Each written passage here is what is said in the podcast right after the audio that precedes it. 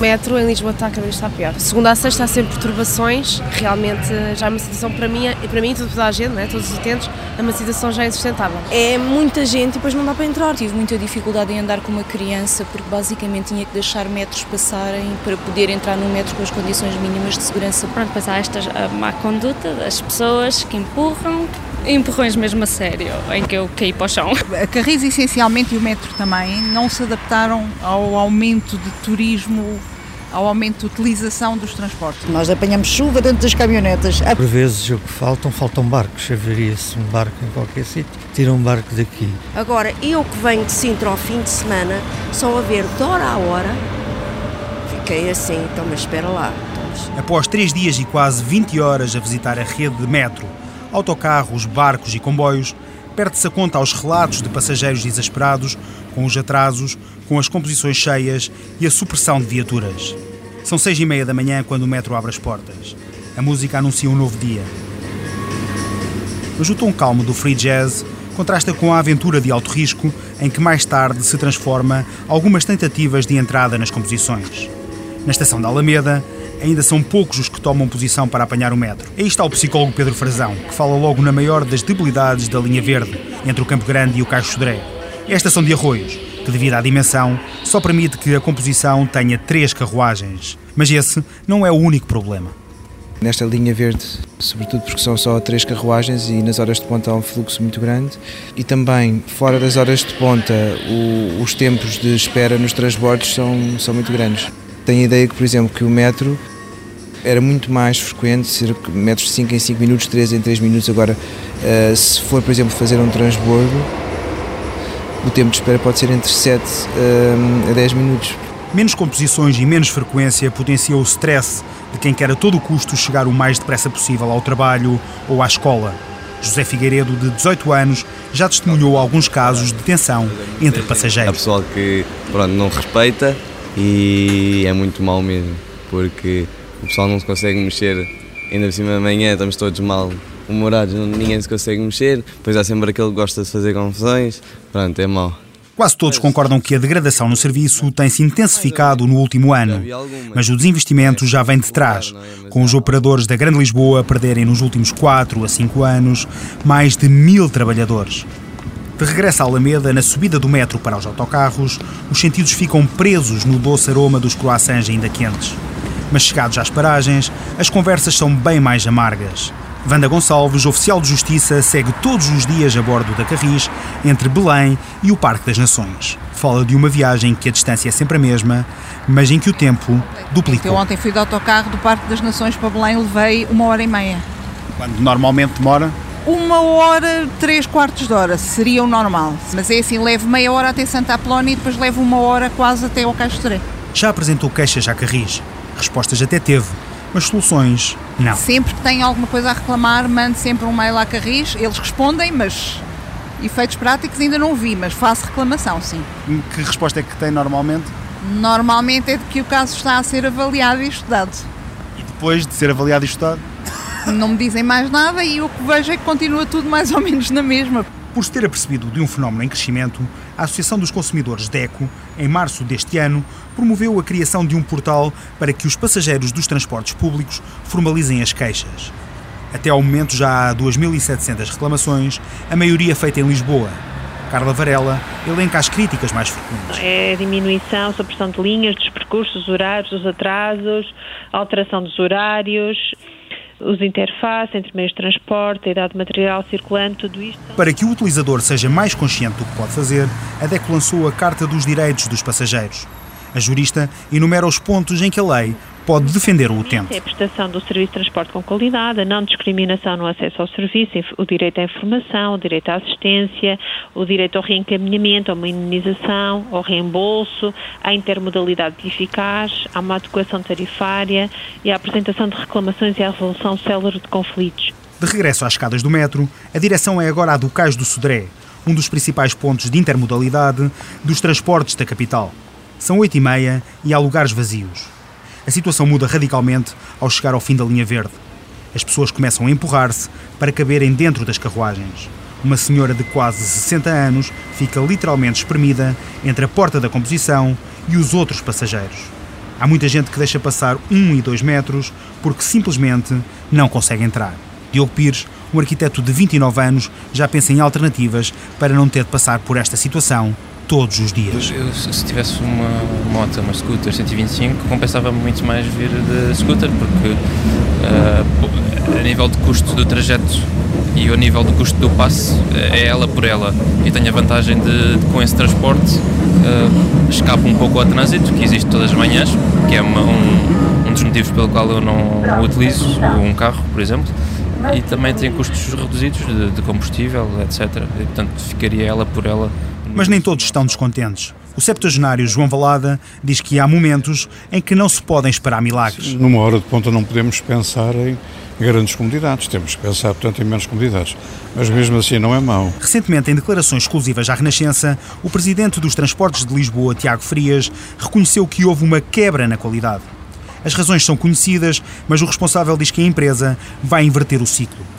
Para já, estão prometidas as contratações de mais de 30 maquinistas. Houve, nos últimos anos, um forte desinvestimento nas empresas e nas suas infraestruturas e também um desinvestimento em termos de recursos humanos. O que é que neste momento estamos a desenvolver? Estamos a repor os níveis de disponibilidade e de serviço do, do material circulante e isso está a acontecer e, portanto, contamos que a partir do fim do ano se note já uma recuperação da disponibilidade de material circulante e, como sabe, estamos num processo de eh, contratação de mais recursos humanos. A Federação dos Sindicatos dos Transportes, a FECTRANS, elogia as intenções do governo, mas começa a considerar preocupante a falta de ação concreta, explica o coordenador José Manuel Oliveira. O governo diz que vai admitir eh, para o metro, que 30, na nossa opinião, são insuficientes para, para, para as faltas que existem. O facto é que durante o ano não conseguiu abrir um concurso para um. De novo no cais do Sodré, mas agora junto aos barcos que chegam e partem na margem sul do Tejo. É lá que está Pedro, estudante de fisioterapia que todos os dias chega do Montijo. Para ele, os barcos têm quase nota máxima na avaliação. Funciona. Até agora só tive, só tive uma falha, foi um barco que não passou, não partiu das 7h30 e depois às 8h30, como havia excesso de gente, eles deixaram algumas pessoas de parte. Até agora, em 4 anos que eu apanho o barco, foi a única falha que eu, que eu apanhei. Uns passos à frente está a paragem dos autocarros, uma das mais frequentadas de toda a Lisboa, onde o 15 e o 28 são os mais procurados. As filas crescem quase na mesma proporção das queixas. Raul Rosa, empregado de mesa, descreve o dia a dia naquele local. Isto é com frequência aqui, muitos e muita gente, e às vezes não dá para apanhar o autocarro porque é uma afluência de pessoas, turistas, eh, pessoas que vão trabalhar. Enfim, é. Acho Quando ele chega, não consegue entrar? Muitas das vezes não, tem que apanhar o comboio, que é a segunda opção é apanhar o comboio. Aquela é uma paragem que os turistas se acotovelam para chegar à zona de Belém. Marina Caeiro é professora e faz com frequência o percurso. Não lança nenhuma maldição à vaga de visitantes que enche Lisboa, mas diz que também não pode ser prejudicada por ela. Porque as pessoas também não têm culpa de viverem numa cidade que de repente foram eh, importadas com uma data de turistas, não é? é? É bom de facto, mas as pessoas têm de viver o seu dia a dia confortavelmente. A bordo do elétrico 15 na direção de Algés, em Oeiras, segue uma torre de Babel falante. A maioria dos passageiros sai junto aos pastéis de Belém à procura de doces e de história. Ali sai também Michael, um alemão de 38 anos. Não se junta ao coro de lamentos dos portugueses em relação à qualidade dos transportes, apenas os acha confusos. It's quite good. Os transportes são bons, o problema é apenas na compra de bilhetes. Algumas vezes compra-se a viagem e não se sabe se são válidos para o metro ou para os elétricos. A informação não é boa. No metro dizem que dá para tudo, mas depois no elétrico dizem que não. É um pouco confuso. Junto ao Mosteiro dos Jerónimos, um casal de ingleses na casa dos 70 anos diz que os nossos transportes são de qualidade, mas também aponta o dedo ao excesso de pessoas no interior das viaturas. Excellent, yeah. Yeah. Unreliable. São excelentes e muito fiáveis, mas estão muito cheios, tanto que nem permite que possamos ver a paisagem e os edifícios, e isso é frustrante. Vínhamos na frente e nem conseguimos ver o rio. Em Inglaterra não deixariam que tanta gente fosse em pé. Noutra zona da cidade, mais um exemplo de como a turistificação chegou também aos transportes. O Elétrico 28 é um ícone do fenómeno. Uma linha amiga dos turistas, mas que deixa os locais à beira de um ataque de nervos. A expressão sardinhas em lata tem ali uma nova concretização, conta Ricardo Grilo, de 76 anos. É uma, uma miséria danada, porque é sempre o turismo, o turismo é que tem eh, sempre possibilidade, mas sempre cheio, sempre, sempre, sempre. A gente às vezes para entrar eles nem param nem nada e a gente tem que andar aqui assim. O relato contrasta com o do belga Demi, que anda pela terceira vez no 28. Tece rasgados elogios a este transporte e valoriza o preço baixo de cada viagem em que atravessa a cidade. Euh, é eficaz e funciona convenientemente. Podemos viajar de um lado ao outro da cidade rapidamente. É fácil e pagamos 1,40€ por viagem, ou seja, é mais barato do que noutras capitais europeias. Euh, dans les autres capitales européennes, c'est un peu plus cher. Ali ao lado, em pleno centro da Graça, estão duas senhoras na conversa.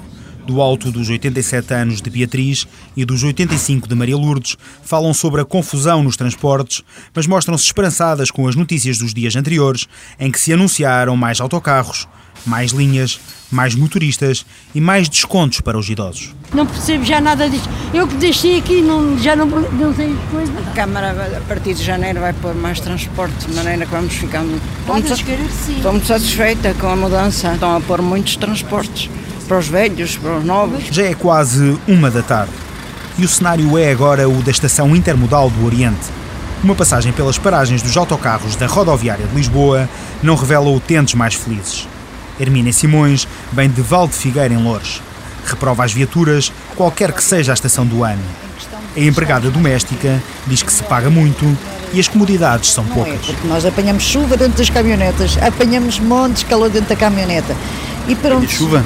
Chuva porque uh, estão mal, estão mal arranjados ou têm fugas e muitas vezes temos que abrir o chapéu dentro da caminhonete. A poucos metros está um motorista da Carris. Acede falar sobre a realidade atual da empresa, mas sem revelar a identidade. Há mais de 20 anos a conduzir autocarros, reconhece a degradação do serviço. Fala de cada vez mais queixas por parte dos passageiros. Compreende-as, mas diz que os condutores não sabem responder à maioria das questões. A repetição dos casos e a incompreensão dos utentes faz com que muitas vezes as situações fiquem descontroladas. O, o vir conduzir um autocarro é, é, é praticamente é, é, uma profissão de perigo, porque nos bairros as pessoas é, descontentes, aqueles que pagam, os que não pagam, provocam as situações. Em novembro deste ano foi noticiado que há 140 trabalhadores da Carris de Baixa sendo que se estima que metade seja de cariz psicológico. Tem a ver com essas situações de agressões, de mesmo maus tratos verbais, eh, porque não, as pessoas não, não, não pensam mesmo na, na, situação que estão a criar. Uma subida à plataforma dos comboios da CP, que chegam maioritariamente norte, revela uma realidade mais abonatória em relação aos transportes. Ali os passageiros dizem que os horários são cumpridos e as condições nas carruagens, não sendo excelentes, são boas. Dois pisos abaixo, na linha vermelha de metro, a jornalista Elisa Alves também tece elogios aos transportes públicos. O caos no trânsito de Lisboa não lhe deixa alternativas viáveis. Uh, acredito que é um meio mais fácil de nos movermos em Lisboa, nomeadamente porque Lisboa está um caos uh, devido às obras uh, em toda a cidade. A jurista Daniela Velho teve de deixar o carro por causa de uma avaria e passou a andar de metro. Já não o fazia há algum tempo, mas nunca lhe passou pela cabeça encontrar um serviço que tivesse perturbações todos os dias. E, sobretudo, não estava à espera de uma realidade tão difícil para quem tem de andar com uma criança ao lado. Sim, eu tive muita dificuldade em andar com uma criança porque basicamente tinha que deixar metros passarem para poder entrar num metro com as condições mínimas de segurança para, para, para o meu filho poder andar. Tal como Daniela, também o gestor da Santa Casa, João Botelho, está na Estação do Rato. Há mais de 20 anos a andar naquele transporte, nunca ouviu tão mal. João arrasa a gestão do metro. Péssimo. Isto é, é um investimento público que é gerido completamente por uma administração irresponsável e que todos os dias tem problemas, ou, ou é a, a falta de carruagens, ou nas alturas de, de mais trânsito, como são as horas de ponta, eles aumentarem uh, o tempo entre, entre, entre comboios. É vergonhoso. Se for ver, todas as estações têm problemas ou de infiltrações ou escadas rolantes paradas. É de novo hora de ponta e no Rocio os metros começam a chegar cada vez mais cheios. A frequência é de 4 em 4 minutos. Vanessa Ribeiro não consegue entrar e é empurrada para fora por outra rapariga. Não é a primeira vez que acontece. Sim, geralmente quando é ao final de tarde, horas de ponta, ou seja, de manhã à tarde, mas pronto, depois há esta má conduta das pessoas que empurram. No final do mês de outubro, O administrador dos transportes de Lisboa, responsável pela área comercial e a área operacional, Luís Barroso, em entrevista à Renascença, revelou que havia 20 composições do metro imobilizadas. No entanto, garantiu que a situação vai melhorar. Estamos a prever que a partir de, de dezembro comece a inversão do ciclo, ou seja, este número não vai piorar, vai começar a melhorar gradualmente, não é? Não, não, não vai ser de um momento para o outro vai desaparecer o problema, isso não se consegue, aliás, porque isto é consequência de cinco anos e, portanto, agora uh, esperamos que no prazo máximo de dois anos, ou seja, desde este ano até ao final do próximo ano, a gente recupere. Segue-se a estação de comboios do Rocio. O ambiente geral é de satisfação em relação à qualidade do serviço. Ainda assim, o sábado e o domingo, para quem vem de Sintra, não são fáceis. Agora, eu que venho de Sintra ao fim de semana, só a ver de hora a hora, fiquei assim, então, mas espera lá, isto é o quê? O relógio continua a avançar e a chuva começa a cair com intensidade. Altura de fazer uma viagem de autocarro até ao Colégio Militar. São precisos dois para lá chegar, e num deles a água pinga a bom ritmo nos bancos da frente. Passado uma hora, chega-se ao terminal junto ao Centro Comercial Colombo. É lá que está Helder Alves, que trabalha por turnos num call center todos os dias apanha autocarros para Odivelas e não poupa nas críticas Criarem, à falta de, de transportes, transportes, especialmente à noite. Existem muitas pessoas a trabalhar à noite. A maior parte não tem esses transportes. O metro fecha a uma, os autocarros, a maior parte acaba às quatro da manhã e quem trabalha à noite não tem a possibilidade, se não tiver carro, sequer de trabalhar. Seria uma alternativa e tanto que, que investem da não utilização dos carros, seria de facto uma alternativa. Esta viagem pelos transportes de Lisboa termina em Sete Rios, junto aos comboios da Fertagos, que seguem para a margem sul. Já passa da meia-noite quando o vigilante José Silva está sentado à espera do comboio para o Seixal. Todos os dias são uma aventura. Um minuto pode ser determinante. Se tenho o azar de, de falhar das 11h19, fico à espera até à meia-noite. Eu saio às 11 do trabalho e então. Todos os dias é uma roleta russa. É, é por uma questão de um minuto. Se apanhar, já chego cedo a casa. Se não, são 45 minutos de espera. Queixa-se de que quem anda à noite nos transportes é prejudicado, mas paga o mesmo. Isso revela-se até nos pequenos pormenores.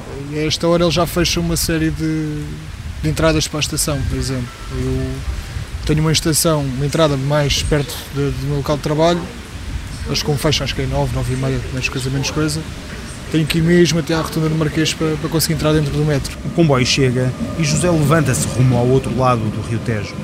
É um dos milhares de lisboetas que diariamente circula pela capital, entre a supressão de horários nos autocarros, os metros a abarrotar e os tempos de espera que crescem, quase na mesma medida do aumento das promessas do Estado e da autarquia de que o problema será resolvido. Será o futuro a responder se os transportes de Lisboa fecham a porta a uma nova oportunidade de recuperação ou se arrancam para viagens de maior qualidade.